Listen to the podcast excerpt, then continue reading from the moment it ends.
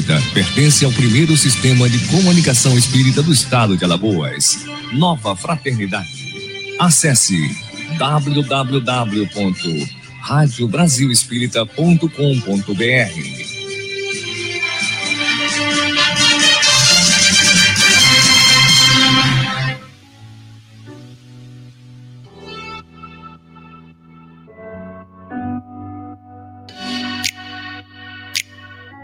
A partir de agora, pela Rádio Brasil Espírita, Espiritismo em Foco, programa de debates e entrevistas com a participação do ouvinte. Apresentação: Olga Miranda e Neuza Amélia.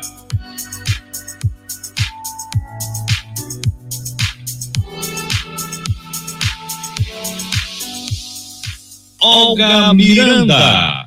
Boa noite, queridos ouvintes da Rádio Brasil Espírita. Estamos aqui muito felizes, muito dispostos para a realização desse trabalho na Seara do Cristo, onde nós divulgamos a doutrina do Mestre Amigo Jesus né? e a, a doutrina kardeciana, né? Codificada por Allan Kardec.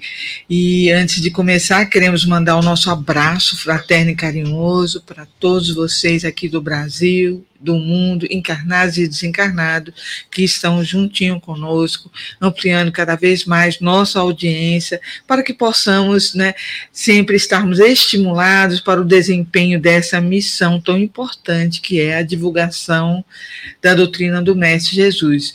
Hoje, com um convidado especial, nosso amigo Tony Sarmento, a quem nós agradecemos imensamente Eu por atender. Agradeço o convite da Rádio Brasil Espírita, não é feito através da nossa irmã querida Neuzinha, a quem damos também o nosso boa noite, boa noite, boa noite. Boa noite, boa noite Márcio Eduardo, né? Boa noite a todos vocês, que o Mestre Jesus esteja envolvendo todos com as bênçãos de paz, de amor e de alegria, certo? Então, sem mais delongas, vamos logo passar para a nossa irmã Neuzinha fazer a preparação do ambiente, lendo uma mensagem edificante e realizando a prece de abertura dos nossos trabalhos. Neuza Amélia. Boa noite, queridos ouvintes da Rádio Brasil Espírita. Boa noite a você que se conectou conosco pela primeira vez. Seja muito bem-vindo ao programa Espiritismo em Foco. É tão bom quando a gente chega aqui, sexta-feira, 18h30 e mais um bocadinho hoje, para que a gente possa estar neste programa abençoado, recebendo os nossos ouvintes aí que estão nas redes sociais. É muito bom. E principalmente com esse convidado especial, né? com um tema palpitante, como o Márcio Eduardo sempre diz, mas vamos lá, dou boa noite para Barra Mansa, Volta Redonda, Resende, Itatiaia. Não posso me esquecer de Quatis, esse cantinho maravilhoso, pertinho de Resende, que eu amo de paixão. Boa noite, Maceió, ouvinte de São Paulo, Aracaju, sejam todos muito bem-vindos ouvintes do Brasil e do mundo. Vamos dar início, então, à leitura preparatória do livro Palavras de Vida Eterna, do nosso querido Chico, e hoje é de número 131, diante do conformismo e não vos conformeis com este mundo, mas transformai-vos pela renovação do vosso entendimento, para que experimenteis qual seja a boa, agradável e perfeita vontade de Deus. Palavras de Paulo, Romanos 12, 2.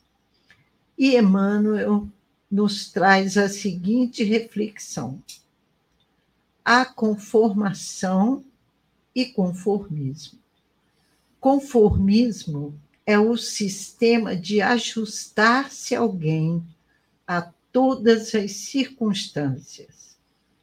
Conformação é a submissão voluntária e serena da pessoa às aperturas da vida. Existem, por isso, diante de Jesus, os discípulos conformados e conformistas. Os conformados são fiéis às disciplinas que o mestre lhes aconselha.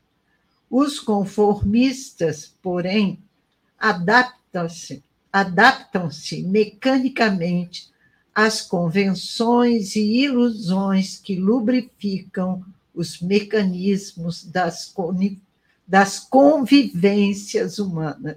Vou até repetir essa frase. Os conformistas, porém, adaptam-se, viu? Adaptam-se mecanicamente às convenções e ilusões que lubrificam os mecanismos das conveniências humanas. Confessam respeito ao Cristo, mas não hesitam no desacato aos ensinamentos dele quando se trate de preservar o conforto material e excessivo em que se amolecem. Dizem que Jesus é a única estrada para a regeneração do mundo. No entanto, esposam qualquer expediente da maioria em que a astúcia ou a clandestinidade lhes favoreçam o interesse individual adotam exterior irrepreensível nos templos e diretrizes inconfessáveis no intercâmbio com o próximo. Distinguem-se na rua pela cortesia e pelas frases ponderosas e andam em casa destemperados e agressivos à maneira de furacões pensantes. Entendamos desse modo o sábio apontamento do apóstolo Paulo, aprendendo a suportar com paciência os enganos do mundo, sem nos acomodarmos com eles, certos de que é preciso manter indefectível lealdade à aplicação dos preceitos evangélicos, a fim de que se nos renove o entendimento. Apenas abraçando semelhante orientação básica, ser-nos-á possível desintegrar as escamas do egoísmo cronificado em que respiramos há séculos, para compreender os desígnios de Deus na construção de nossa felicidade. Olha só. E aí a gente se pergunta em qual desses pontos nós estamos. Será que nós somos conformados ou se estamos conformistas? É para refletir, né? Sim, é necessário refletir. É impressionante, Emmanuel, quando ele nos traz assim para a nossa vida diária, né? Aquilo que nós precisamos entender, compreender, sentir, refletir sobre e principalmente aplicar no nosso dia a dia, aplicar na nossa vida mesmo. Nós temos o hábito de, quando lemos ou ouvimos determinadas mensagens, nós pensarmos sempre no outro. Né? Fulano deveria ler isso. Fulano deveria estar aqui para refletir conosco. Mas todas essas mensagens são para nós. Não podemos mais ficar dizendo que Jesus é realmente a única estrada para a regeneração do mundo, como Emmanuel citou. E fazermos diferente na nossa vida. Né? Sermos conformados. Né? É da boca para fora, né? mas no coração ainda tem uma estrada bem longa para a gente poder caminhar e conquistar essa grandeza do Cristo. Então, que Jesus nos abençoe, nos fortaleça a vontade para que possamos mudar, mas mudar de verdade, aos pouquinhos, gradativamente, mas que não olhemos mais para trás, que sigamos em frente em busca dessa renovação de nós mesmos. Estamos aqui estudando o evangelho que Jesus exemplificou e nos ensinou. E o que é que estamos fazendo com estes ensinamentos? Que nesta noite nós possamos refletir sobre nossos comportamentos e que tomemos a decisão de iniciarmos essa transformação interior tão necessária para todos nós. Que Viana de Carvalho nos abençoe, abençoe a nossa Rádio Brasil Espírita, abençoe o seu diretor, Márcio Eduardo, seus comunicadores, todos os que participam conosco nos nossos programas, a fim de que possamos dar continuidade a esse trabalho do bem e da divulgação da doutrina espírita. Fica conosco, Jesus, hoje e sempre. Graças a Deus. Que assim seja. Obrigada, Neuzinha. Linda preparação para a abertura do nosso trabalho da noite de hoje e dizemos que é tão importante que nós estejamos tão conectados com Deus sempre, né? E possamos sermos como os discípulos pessoas dispostas a mudar e a transformar o mundo, né, através da mensagem do Cristo, cheia de sabedoria, que faz com que a gente possa, né, ir em busca dessa felicidade que é o tema de hoje, né, de hoje. que o nosso amigo Tony está trazendo para discorrer com a gente. E eu gostaria de lembrar para vocês que o nosso programa é interativo, você pode participar, coloca aqui tua pergunta, sua dúvida, que o Tony vai responder para a gente, né?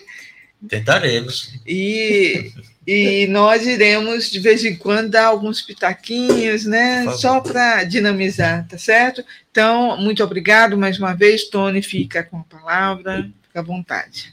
Boa noite, boa noite a todos. E mais uma vez a minha gratidão, né, por vocês me concederem essa oportunidade de estar aqui. E a gente pesquisa, né, faz uma lida, monta uma, um, um resumo aqui para ir falando alguma coisa, mas que interessante que em busca da felicidade e a leitura de preparação, né, é, eu lamentei muito não ter lido antes, teria até me ajudado bastante, pois mas é. como a gente se coloca entre ser conformado ou ser conformista, né? Abri agora. Pois eu é. Sempre faço, faço Mas eu tinha certeza disso. E sempre cai. É, eu tinha certeza Exatamente. disso. Né? Estava realmente separado para é. nós, sem ter sido separado por você, né? Exatamente. Estava bem guardadinho aí. E aí, uma pergunta que muitos fazem, e até mesmo assim, a resposta é mais usada, né? a felicidade não é desse mundo. E a gente tem que parar e pensar que, se eu for conformista, talvez pense mesmo que a felicidade não é desse mundo. Mas se eu for o conformado, eu vou parar e refletir.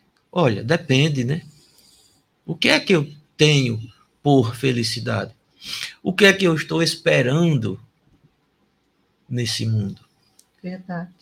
Aí muitos pensam assim, né? A felicidade é quando tudo está ocorrendo de acordo com a minha expectativa. Ora, será que felicidade é uma coisa a tão curto prazo assim? E nós temos que pensar. Então, e Haroldo Dutra colocou no livro dele, chamado Redenção, é, uma expressão matemática para a felicidade. Eu achei o máximo isso daí.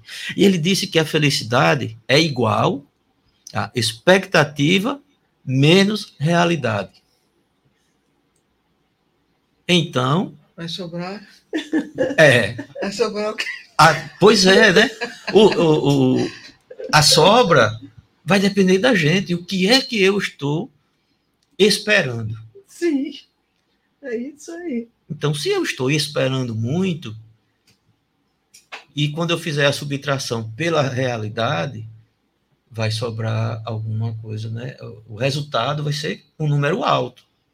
Agora, se de repente eu estou com os pés no chão e eu estou esperando pouco, e depois eu falo sobre esse pouco, é?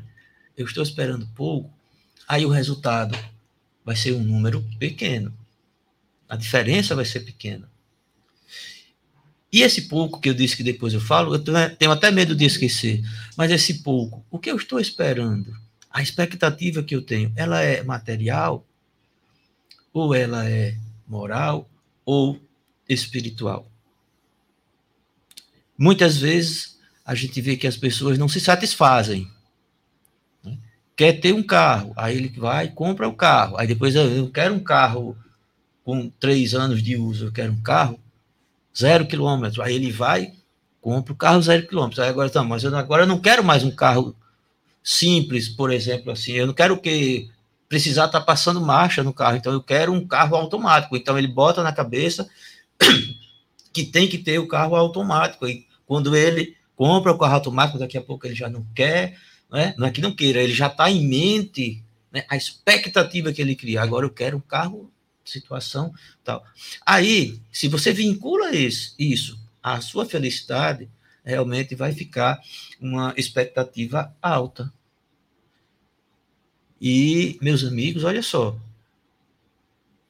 a gente tem que lembrar, e ainda está no livro né, do, do Haroldo, de uma filosofia budista, que nessa filosofia, certo, diz que nós temos nascimento, morte, doença e envelhecimento.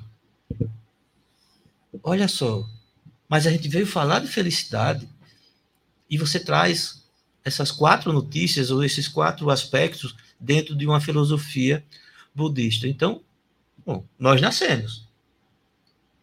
Se a gente não fosse, né, como espíritas, se nós não fôssemos reencarnacionistas e a gente achasse que fosse nascer somente uma vez, a gente ia colocar toda a nossa expectativa para essa única existência e essa expectativa seria em torno de tudo aquilo que a gente está conhecendo e vendo aqui. Verdade. Não é? E como, espírito, é, e como não reencarnacionistas, nós seríamos muito materialistas, então toda nossa, expectativa né, seria em torno do material. Acontece que expectativas mudam, realidade também muda. E aí? Então, o nosso conceito de realidade ia estar sempre oscilando, ora para cima, ora para baixo. Por quê? Nossa expectativa iria estar mudando e a realidade iria estar mudando. Então, tornaria cada vez mais distante essa realidade. Mas eu volto para esses quatro conceitos: nascimento, morte, doença e envelhecimento. Então, uma mal notícia para quem está esperando a felicidade plena, rápida e fácil. Nós vamos envelhecer, nós vamos adoecer e nós vamos morrer. Então, esse termo veio do budismo, nós, nós espíritas utilizamos desencarnar, mas aqui vamos morrer. Então, não é uma boa notícia para quem está em busca da felicidade. E eu lembro de uma atriz, ela já desencarnou, e, e ela era. Eu era bem jovem, ela já tinha uma idade bem avançada, porém ela tinha uma, um visual, né? ela tinha uh, uma beleza incomum. Era Tônia Carreiro. Ah, Vocês devem, né? Era uma mulher belíssima, ela já nos 70, 70 e era sempre bonita e tudo. E ela disse uma vez, numa entrevista, que assim, quando perguntava, ah, você não acha ruim? Já está envelhecendo tal? Ela disse, olha, envelhecer pode ser ruim, mas a outra opção é morrer. Então eu quero ficar envelhecendo. Certo? E aí, então a expectativa dela, né, ela estava conformada em envelhecer. Outra coisa que eu me lembrei, eu escutei essa semana, num, numa sala de espera no consultório médico. A senhora que estava esperando para entrar, ela disse: essa médica pergunta tanta coisa, né? E a outra disse: é, né? Ela fez demora às vezes, é tal. Da outra vez que eu vim, ela me perguntou: e aí, o que é que você está esperando para o futuro? Hum. E ela disse: morrer, né? A médica disse: só isso? Só morrer que você está esperando? Não está esperando mais nada disso daí? Né, né, no, no seu futuro? Você não é tão idosa assim, você tem menos de 70 anos, você está bem, e já está esperando, a sua expectativa é só morrer? Tanta coisa que a gente pode fazer. Então, vamos a, a, a envelhecer? Já estamos envelhecendo. Mesmo quem tem aí seus 18 anos, está mais velhinho um pouco do que quem tem 15. Então, vamos adoecer? Sim, e o adoecimento não é só aquela doença diagnosticada. O adoecimento é o envelhecimento do nosso corpo, dessa nossa máquina. A gente vai perdendo capacidade, a gente passa a fazer menos coisas naquela mesma quantidade de tempo. A gente passa a se cansar mais rápido, de, é, fazendo a mesma atividade. Então, isso daí é um, um envelhecimento. Então, vamos ter como expectativa que nós estamos aqui, mais uma vez, e estamos num estágio.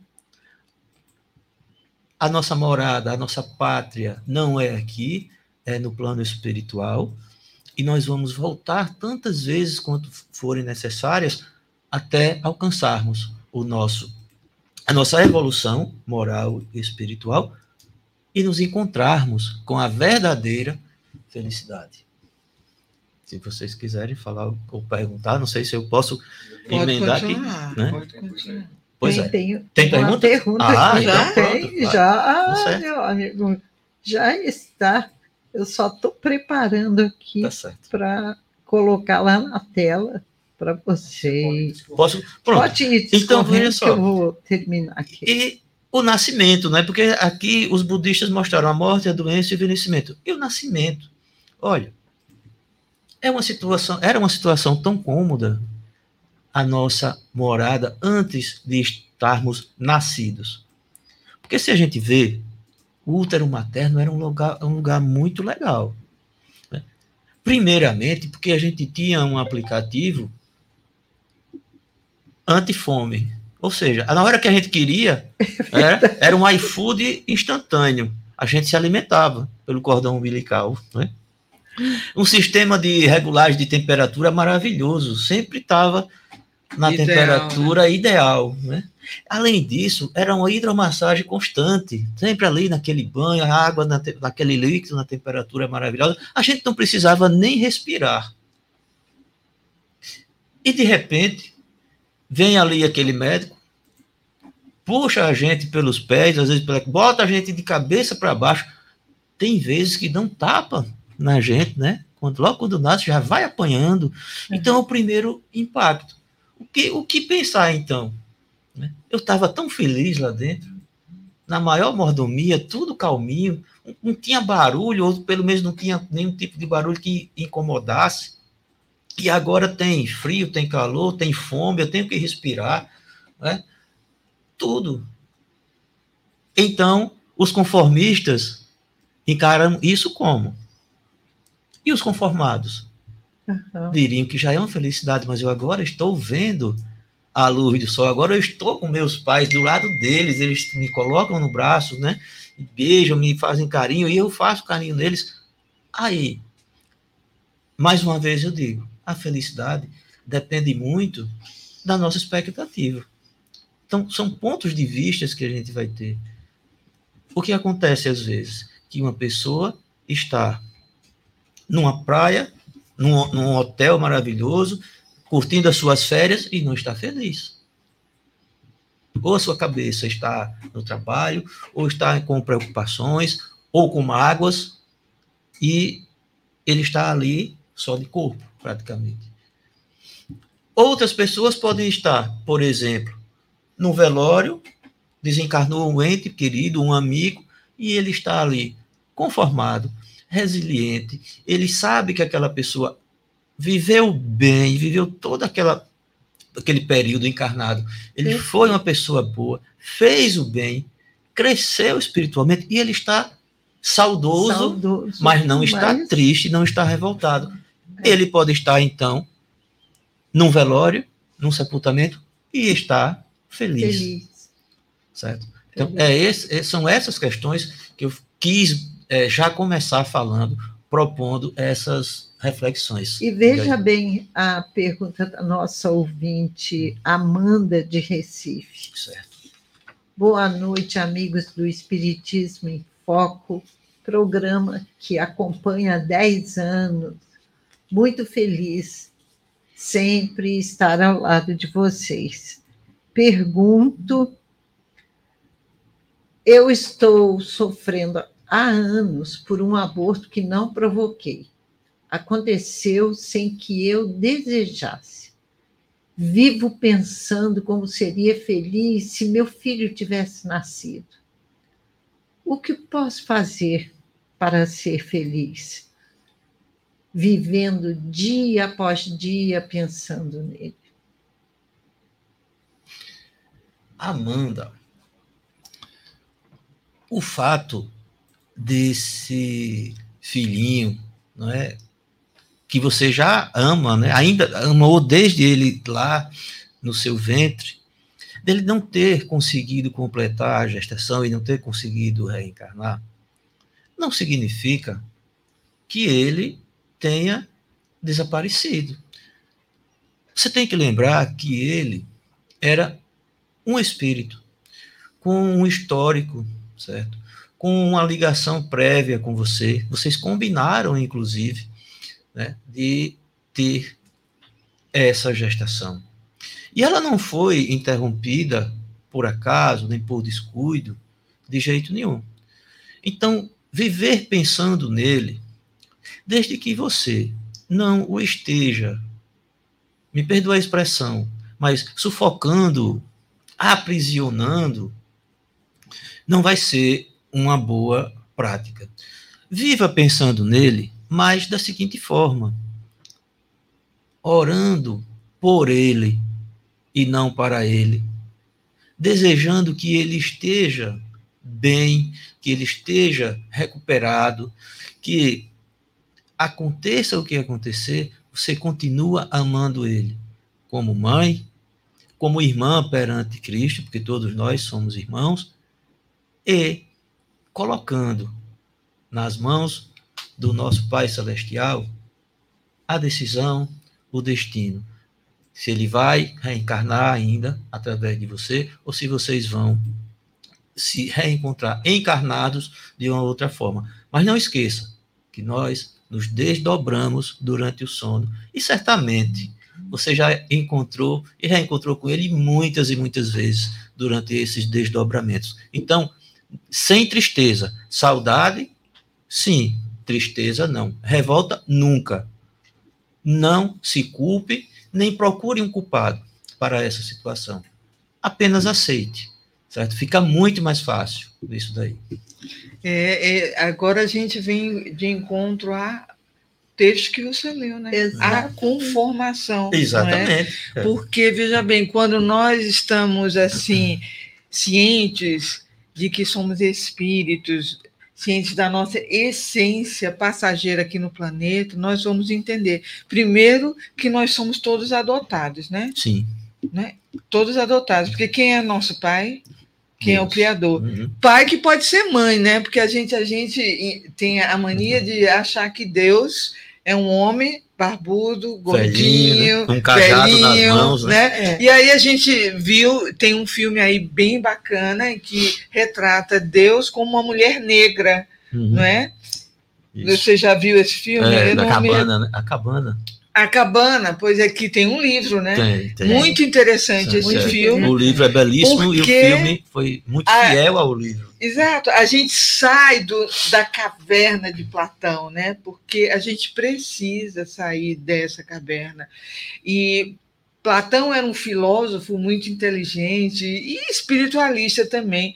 E ele retratou nessa caverna do, do- a- do caverna escura a situação de pessoas que nasceram e desde pequena foram criadas dentro desse ambiente escuro, voltados para a parede e que só conheciam esse mundo, né? que lá estavam presos a- e acorrentados a esse mundo restrito. Né? Quando um deles consegue fugir e visualizar e até tentar resgatar as outras pessoas para mostrar que existe mais coisas, que existe É. um mundo lá fora, né? Eles Aí- foram subjugados a verem somente As aquilo sombras. que os outros queriam que eles vissem. É. Então, eram aquelas sombras que eram projetadas na caverna. Quando o outro fugiu, ele viu o mundo real. Exatamente. Né? A história do peixinho dourado é mais ou menos Também, isso a também, né? coisa. É, é um peixinho que É o mora num lago Emmanuel, né? pequeno É. e que sai dali e vai conhecer um mundo totalmente diferente, que é o mar, né? Uhum.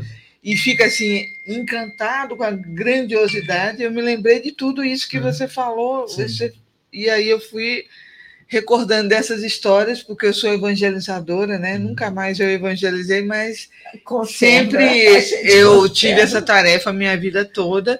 É. E o peixinho dourado é isso. E ele tenta chamar as pessoas para mostrar para elas: gente, tem um mundo lá fora. Né?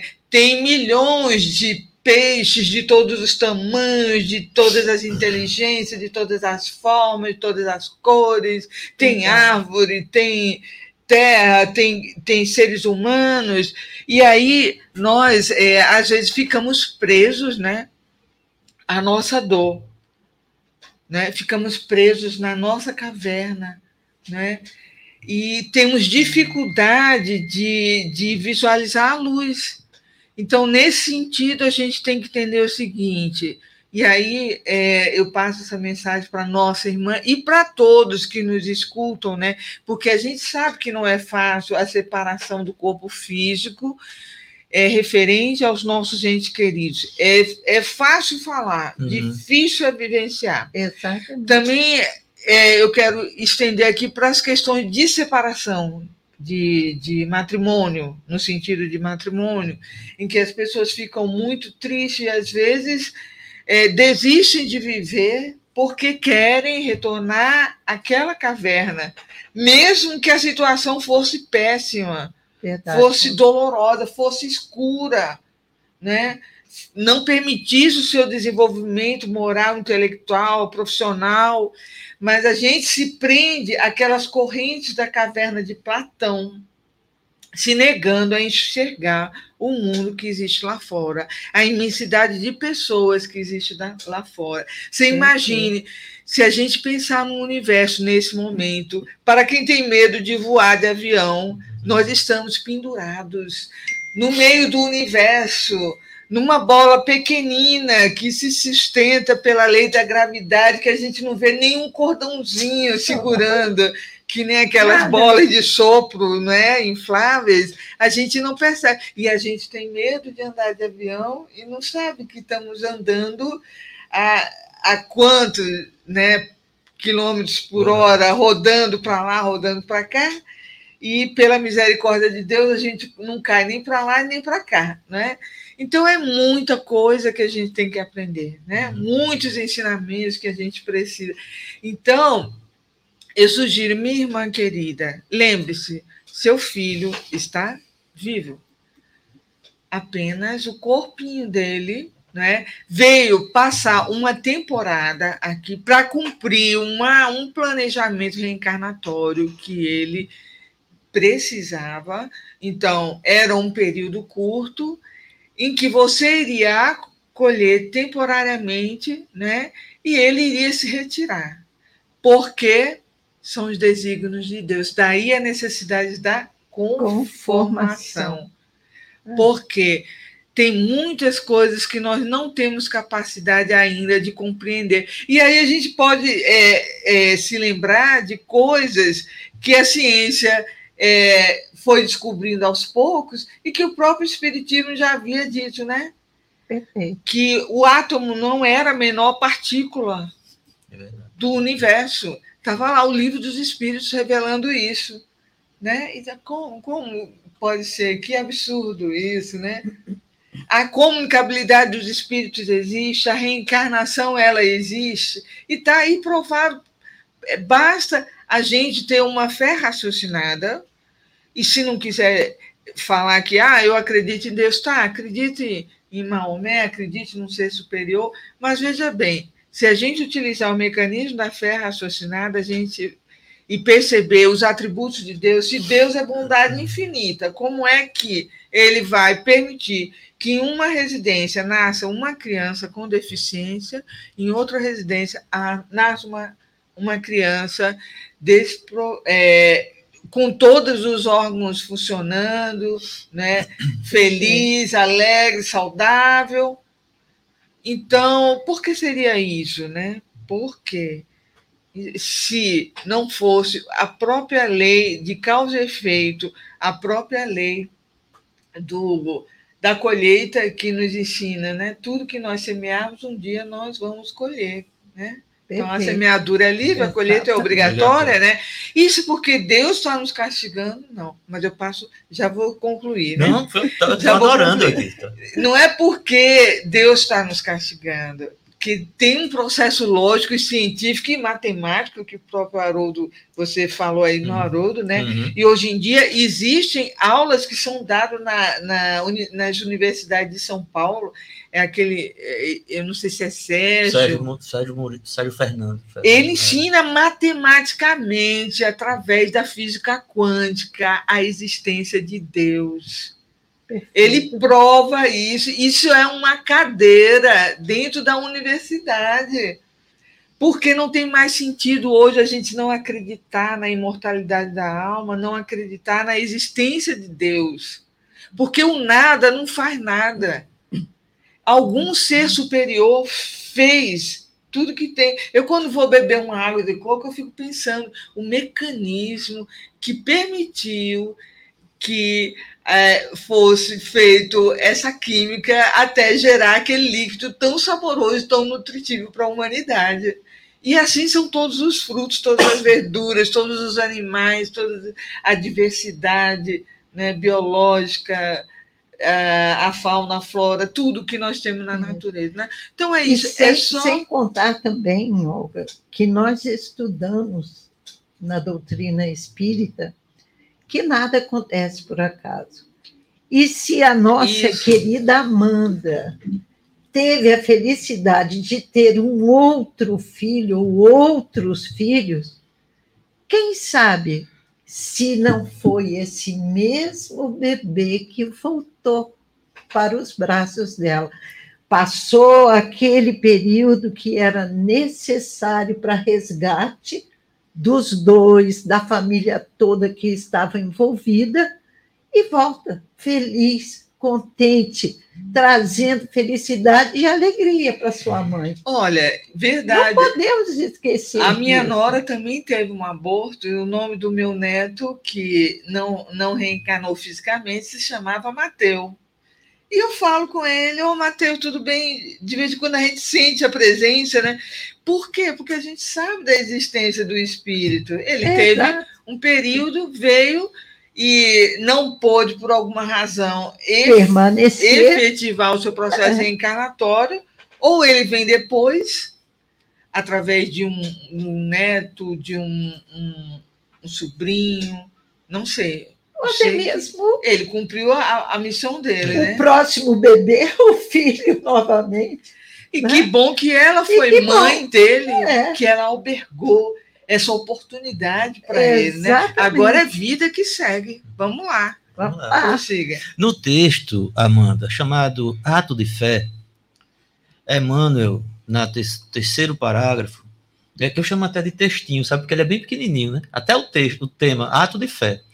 Mas no, no quarto parágrafo, ele diz o seguinte: No que acontece, Deus faz o melhor. Ponto. Ai, olha só. É lindo isso. No que, então, o que é que acontece? Tudo.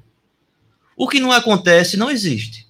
Então, esse aborto espontâneo foi o melhor que podia ter acontecido para vocês.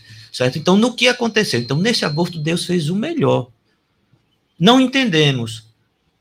Um dia vamos saber o que, por quê, certo? Mas no que acontece, Deus faz o melhor.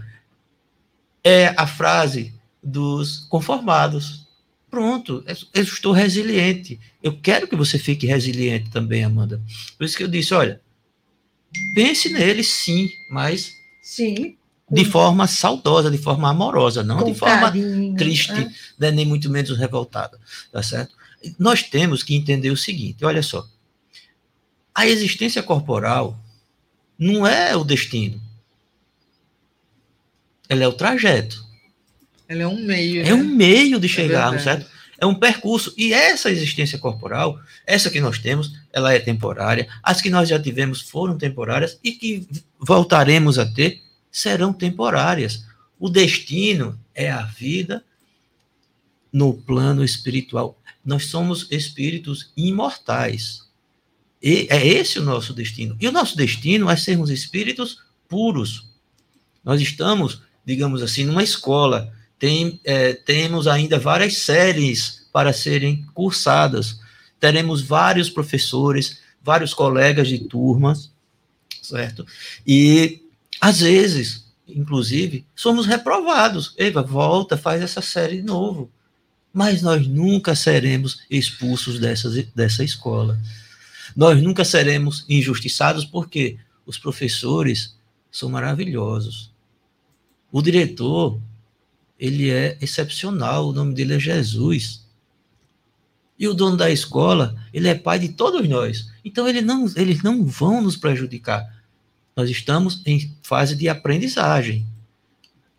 Na fase de aprendizagem, fazendo uma correspondência com a escola, né, com a instituição pedagógica que nós frequentamos, temos os testes, temos a semana de provas.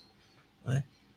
Às vezes, alunos são reprovados, mas voltam para aquela mesma série e termina é, a, o outro ano até que seja aprovado. Depende de nós. Se eu cumpro os horários de estudo, se eu assisto às aulas, mas se eu participo de todas as atividades, eu vou ser aprovado. Agora, na hora que eu decido, ou então eu estou numa fase em que eu deixo de comparecer, que eu deixo de prestar atenção, que eu deixo de estudar, eu serei reprovado. Há injustiça nisso? Não.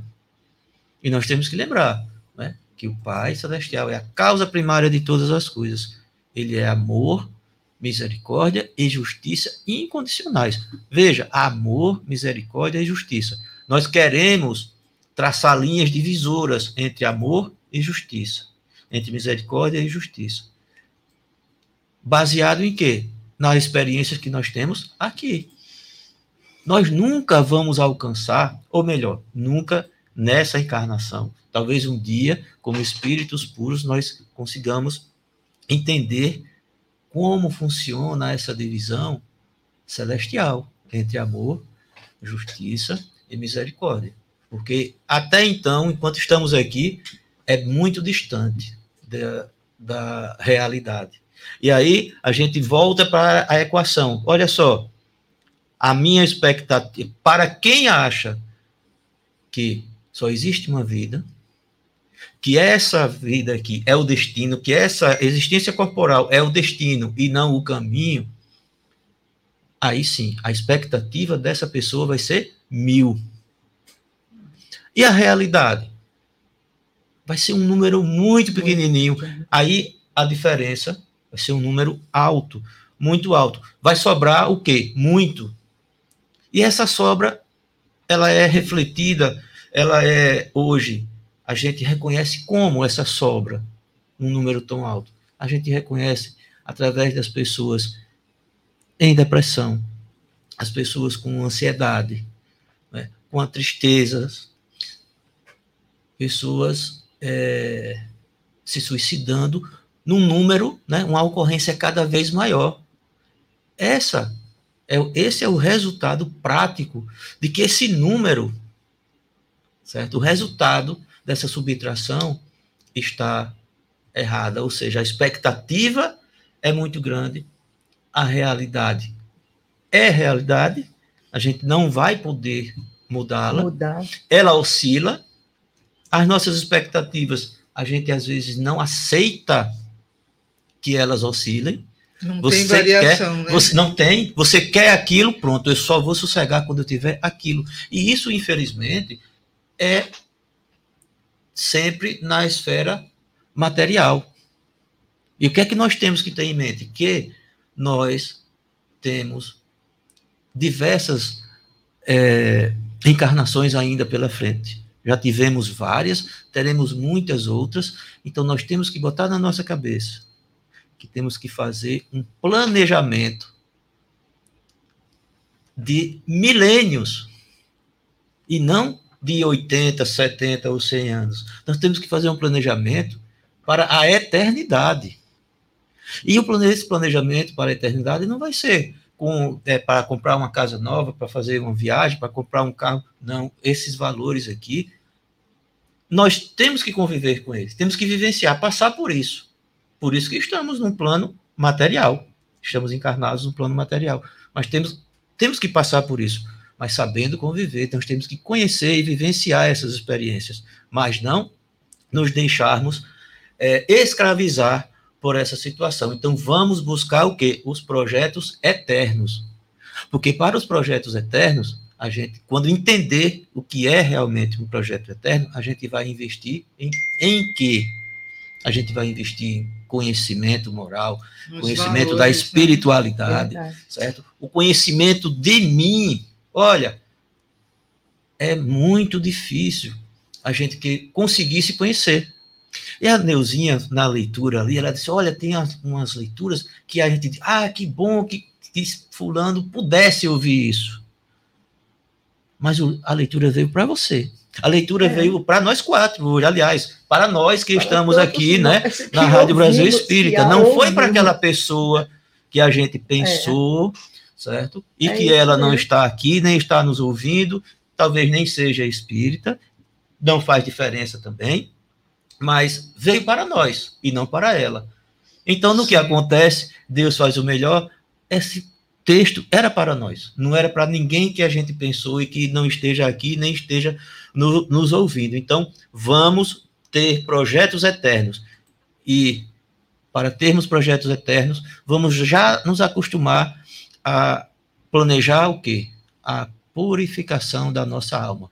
Porque a gente só leva, né, e a gente só vai ter como patrimônio verdadeiro coisas purificadas, coisas boas, sublimadas. Eu vou te falar, eu não tinha pensado nesse planejamento estratégico dele, porque geralmente a gente faz É. o planejamento, né?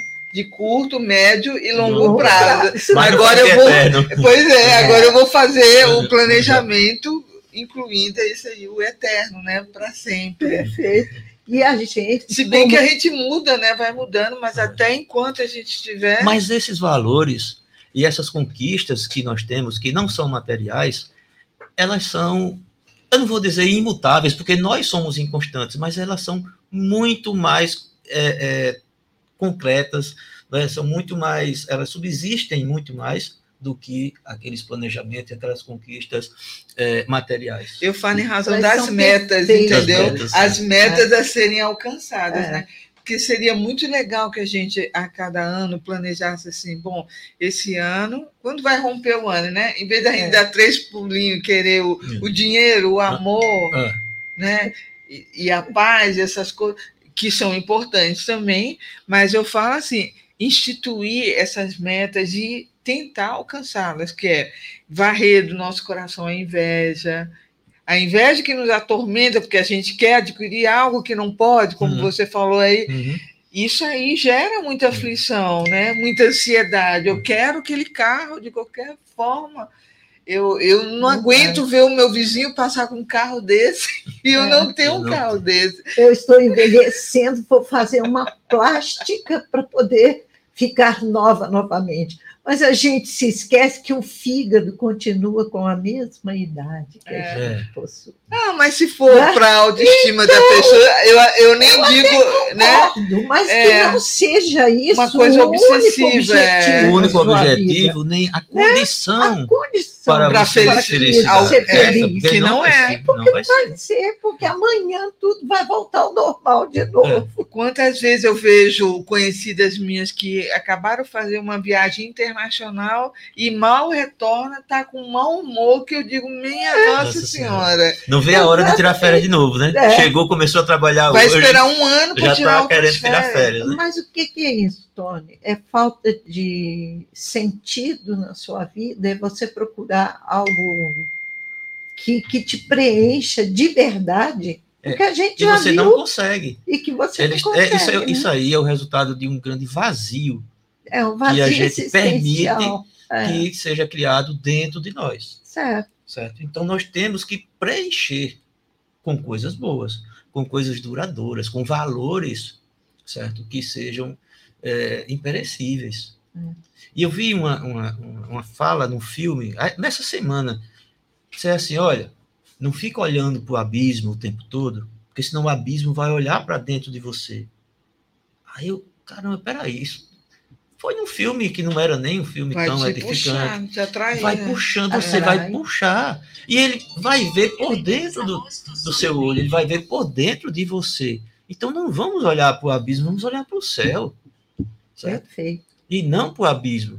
Certo? O abismo existe? existe? existe? Nós temos que saber que ele existe, nós temos Sim. que saber os perigos daquele abismo, mas nós temos que fitar e temos que fazer o nosso planejamento para as coisas do alto e não para as coisas de baixo. É, e é justamente isso, porque Emmanuel, aqui na, na página de hoje, né, uhum. ele, ele termina uma frase dizendo que todos nós procuramos o nosso interesse individual. A partir do momento que aquele, aquele posicionamento ele vai ferir aquilo que nós tanto preservamos, ele já não serve mais. Pergunta do nosso, dos nossos ouvintes, e é um ouvinte, é o Adonai. Olha só que bacana. Boa noite, Adonai. Eu estou sabendo que seu nome é Adonai. Daqui a pouco vai aparecer na tela. É porque não cabe tudo ali. Gostaria de saber como ser feliz em um país cheio de mortes todos os dias. Meu país vive em guerra. Perdi quase toda a família. Poucos restaram. Por que Deus permite tanto sofrimento, tantas mortes? Como posso ser feliz? Está aí o Adonai fazendo esse é. questionamento profundo para. Adonai, é, o sofrimento, a dor, a guerra, é, assim como qualquer outro tipo de violência, eles existem não é que Deus queira, é que ele tolera, porque nós precisamos. Pode ser dura essa frase, essa afirmativa minha como resposta, mas é verdade. Nós ainda precisamos usar da força, usar da violência, do egoísmo. Então, nós estamos aqui num, num planeta, né, onde muita gente diz que a felicidade não é para esse planeta, mas nós podemos já nos ir nos acostumando com a felicidade nesse planeta mesmo. Pode sim. É, mas nós ainda temos dentro de nós resquícios de outras existências, certo?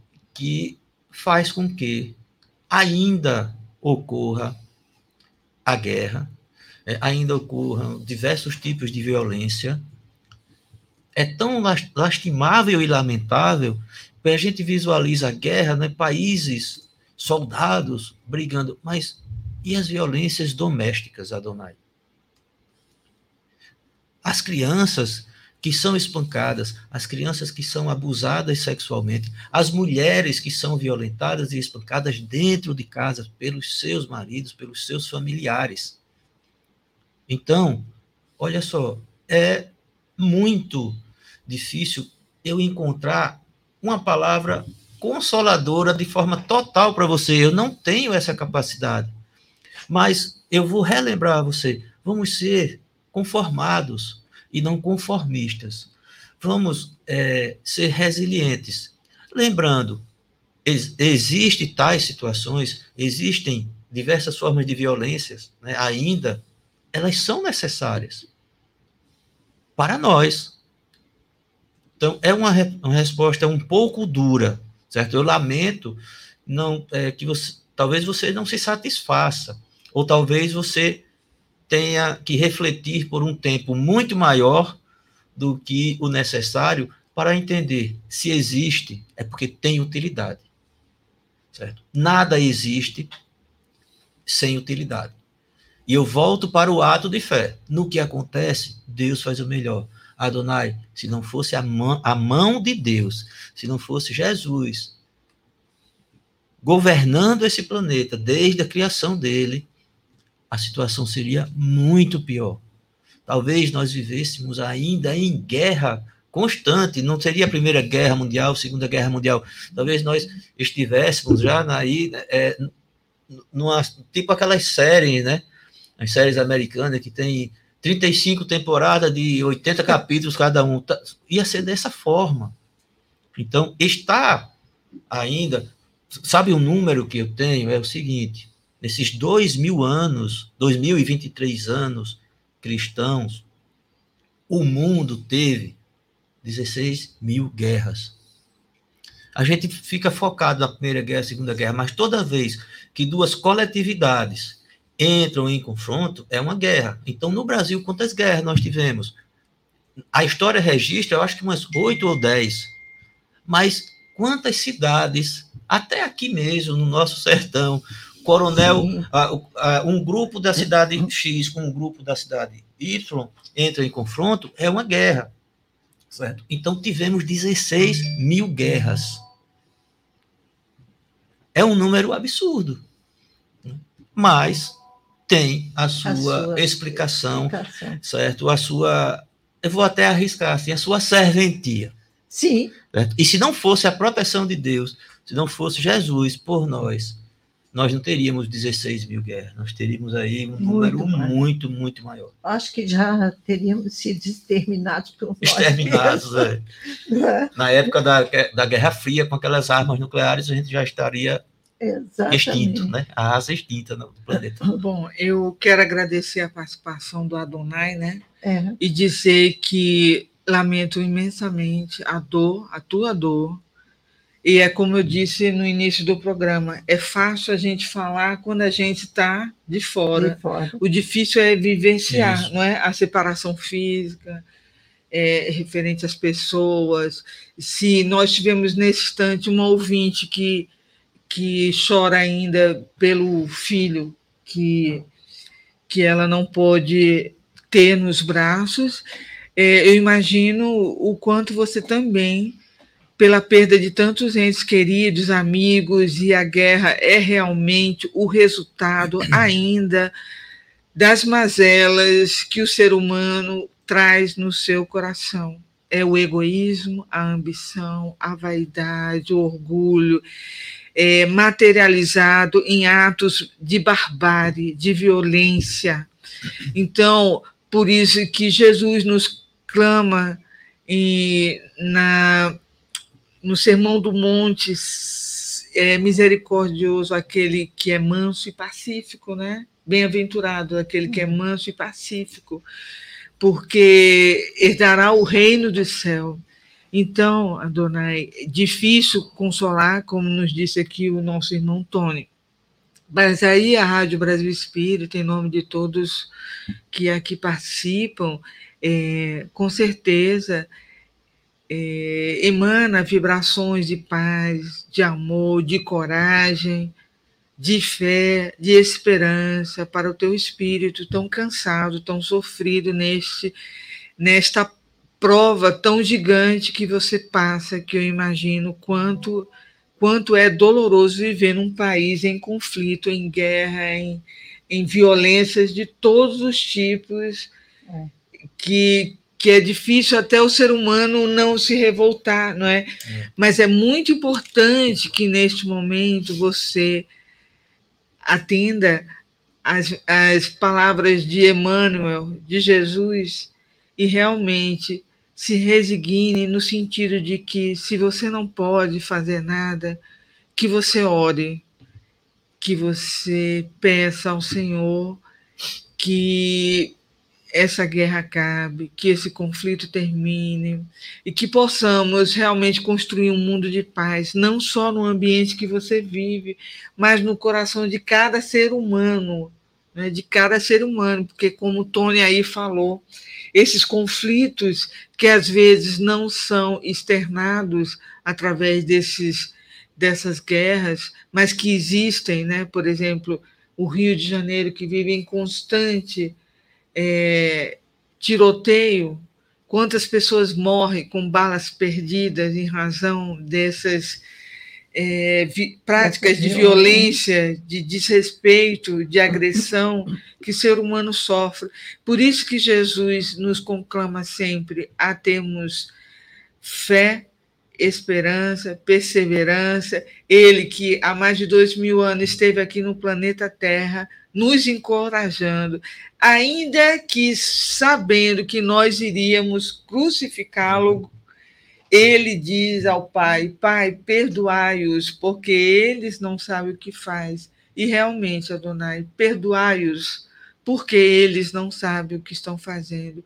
Que você não sintonize com um clima de ódio, com um clima de desespero, que você possa ser acolhido, abraçado pelos fluidos benéficos de Jesus, de Maria e dos teus anjos guardiões. E assim, assim ele se transforma em uma luz que vai começar a iluminar todo aquele ambiente de trevas. Uhum, né? É não se conformar. É, exatamente. Olha Vamos? só, eu tenho aqui uma fala né, de Francisco de Assis.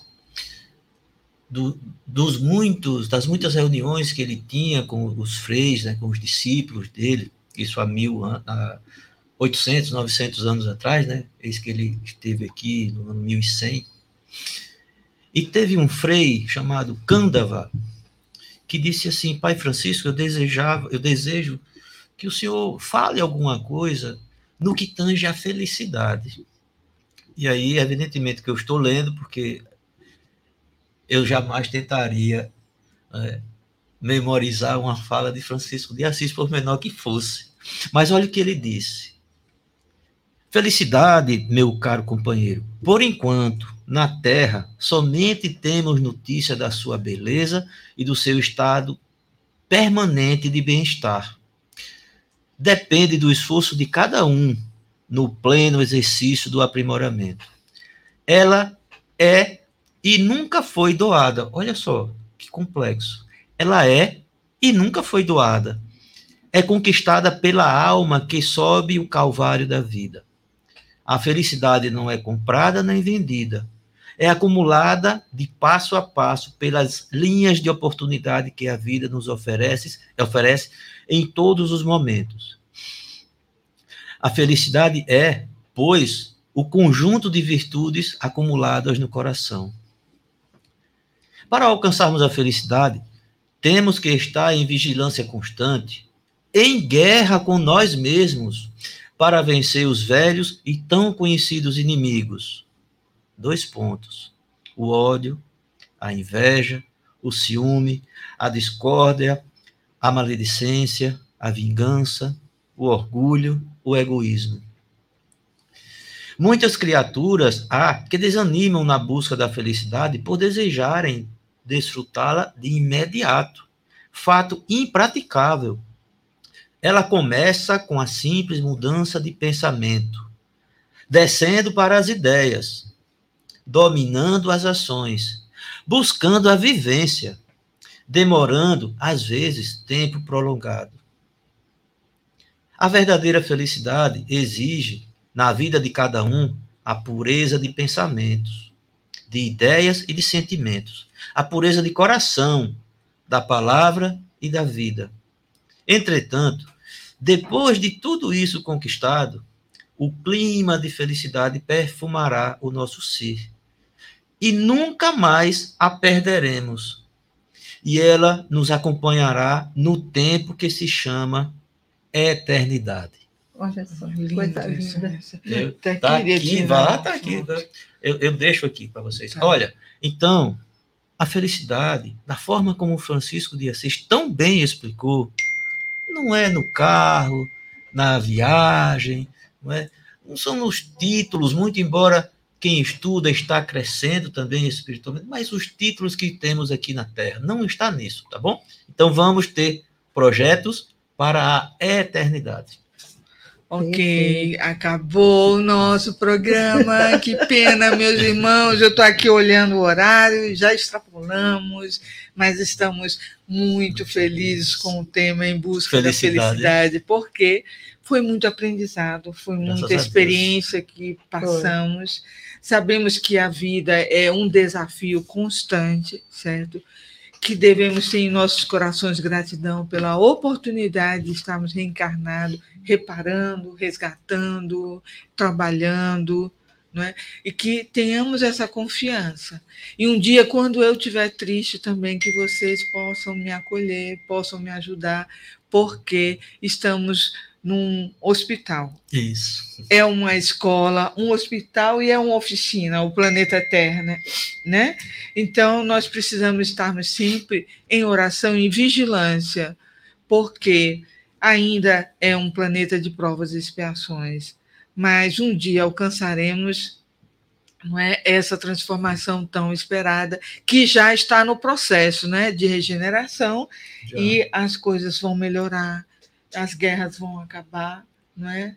o ódio, então, todos esses sentimentos que nos amarram na caverna de Platão irão desaparecer com fé em Deus. Uhum. Então, muito obrigada, Tony, do fundo do nosso coração. Eu que agradeço. Muito pela a vocês. tua presença aqui conosco. Muito obrigado, ouvintes queridos, por estar fielmente aqui com a gente, todas as sextas-feiras, em todos os programas.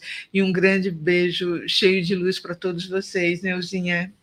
E eu encerro o nosso programa de hoje com as palavras de José Raul Teixeira, que ele nos afirma que nós podemos ser felizes, sim, aqui na Terra, agora, quando nos transformamos em instrumentos de Deus para outras pessoas. E como é bom a gente ser feliz aqui na Terra, sem esperar essa felicidade no reino dos céus, depois que nós partirmos, né? Porque nós aprendemos que a felicidade maior não é aquela propriamente que a gente vivencia para nós, é aquela que a gente vivencia doando aos outros. Essa é a verdadeira felicidade. Nós podemos ser felizes, sim, agora, já, aqui nesse mundo. Vejam bem a orientação, nos transformarmos em instrumentos de Deus para as outras pessoas. Pronto porque o que doamos é aquilo que nos pertence. O que a gente guarda vai ficar. Então, queridos ouvintes, obrigada e vamos trabalhar em benefício dessa conquista maravilhosa que todos nós temos direito, porque nós somos herdeiros de Deus. Ele é nosso Pai e o universo nos pertence. Uma boa noite a todos, um feliz final de semana, muita paz. Ah, um beijo para as minhas mamães lá do grupo Noemilício, que os bebês já estão nascendo. Olha que coisa mais linda. Saúde e paz para vocês todas. Boa noite.